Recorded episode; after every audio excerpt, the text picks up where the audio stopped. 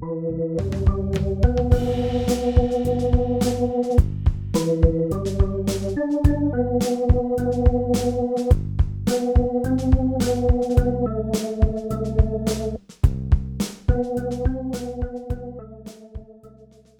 Tag, ihr Lieben. Ich freue mich, dass ihr wieder da seid.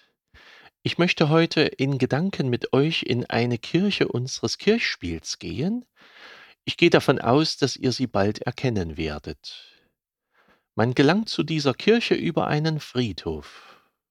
Sie ist ganz unauffällig. Viele gehen oder fahren auch an ihr vorbei und bemerken oft gar nicht, weil es so schnell geht, dass da überhaupt eine Kirche ist.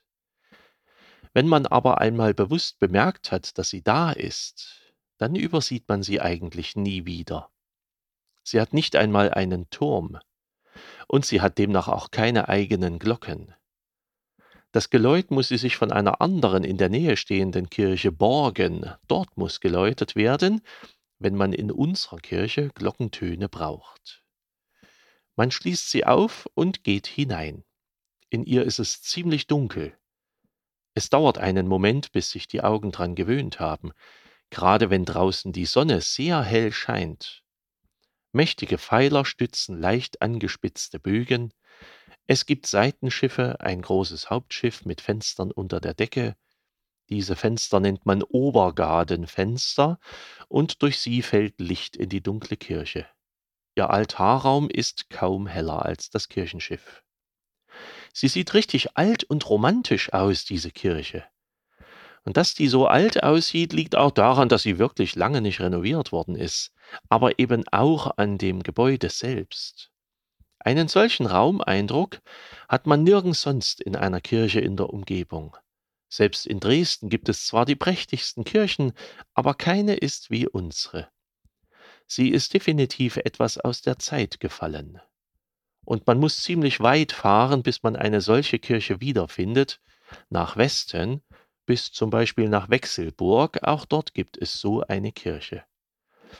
Ihr wisst vermutlich längst, wohin ich euch geführt habe, nämlich in die Nikolaikirche in Diepoldiswalde.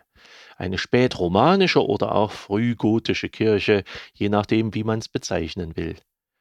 Eine Kirche, die zwischen zwei Bauepochen recht rasch errichtet worden ist. Und seit der Gründungszeit unserer Stadt begleitet sie uns nun. Als ich hierher als Pfarrer kam, war mir nicht sofort bewusst, was für eine Besonderheit diese Kirche ist. Das lag daran, dass ich Romanik eigentlich aus Thüringen immer schon kannte. Kirchen in Arnstadt, Bad Kloster-Lausnitz, Kirchen und Klosterruinen zum Beispiel bei Bürgel oder Paulinzella oder auch südlich des Rennsteiges, romanische Burganlagen mit Kapellenresten und zahlreiche Dorfkirchen, die bis in romanische Zeiten zurückreichten und immer noch erhalten waren. Damit bin ich groß geworden. Aber hier ist das anders. Kirchen dieses Alters sind in Mittel- und Ostsachsen nahezu nicht anzutreffen. Und in Diepoldiswalde ist diese Nikolaikirche nach wie vor das älteste erhaltene Gebäude der Stadt. Zusammen mit dem Sockel des Stadtkirchenturms reicht sie zurück in das 13. Jahrhundert. Was zu dieser Zeit in unserer Stadt los gewesen ist, weiß man inzwischen genauer, da man in den letzten Jahren immer wieder Spuren auch von Bergbau fand, der ebenfalls in diese Zeit zurückreicht, aber leider nicht zugänglich ist. Zusammen mit der Bergbausiedlung am ehemaligen Roten Hirsch und mit der zeitgleichen Anlage von Waldhufendörfern ergibt sich ein sehr lebendiges Bild unserer Gegend vor rund 800 Jahren. Hier war so richtig was los. Errichtet wurden Kirchen für die Ewigkeit. Häufig hielt das aber nicht ewig. An Kirchen ist immer wieder gebaut, verändert, umgebaut worden oder sogar abgerissen und neu gebaut worden. An dieser Nikolaikirche geschah das aber nur wenig.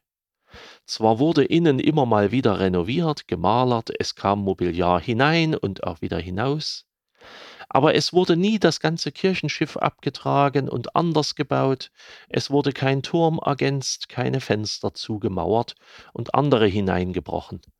Sie wurde nie niedergebrannt oder zerstört, so dass man die Nikolaikirche immer noch in derselben Weise wahrnehmen kann, wie sie damals gebaut wurde, prägend für den unteren Ortsteil und trotzdem bescheiden und dezent. Genutzt wird sie stark, vor allem für einen Zweck, für Trauerfeiern. Sie liegt auf unserem Friedhof. Und viele der Trauerfeiern, die bei uns stattfinden, finden in dieser Kirche statt. Auf diese Weise kennen sie sehr viele Leute aus der Stadt und der Umgebung. Ab und an finden Konzerte in ihr statt, nur in den Sommermonaten, weil sie von Oktober bis Mai meistens viel zu kühl ist. Selten feiern wir einen Gemeindegottesdienst in ihr, da wir ja im Stadtzentrum unsere gotische Stadtkirche auch noch haben und diese fleißig nutzen.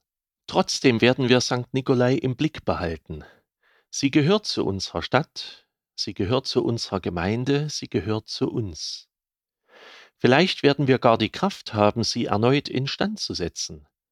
Außen ist dies ja längst geschehen. Derzeit überlegen wir, wie es aber nun auch innen vorangehen kann. Und damit tun wir, was Generationen vor uns auch schon taten, ein Gebäude, was für den ewigen Gott errichtet wurde, zu erhalten. Wir sind eine neue Generation, die ihren Teil dazu beiträgt, dass dieses Haus uns weiter begleitet. Ein Teil unserer Geschichte wurde im letzten Jahr zum Welterbe erklärt, nämlich unser Bergwerk unter der Altstadt. Dessen Kostbarkeit wurde erkannt, obwohl wir es uns gar nicht ansehen können. Die Nikolaikirche ist so alt wie das Bergwerk, und diese können wir uns ansehen. Erhalten wir uns diese Kirche. Besuchen Sie sie gelegentlich mal wieder, entweder zu den Konzerten in diesem oder im nächsten Sommer, oder lassen Sie sich die Kirche zeigen. Führungen können Sie jederzeit im Pfarramt erfragen und bestellen. Wir zeigen Ihnen sehr gerne diesen Schatz. Viele Grüße, euer Pfarrer Schurig.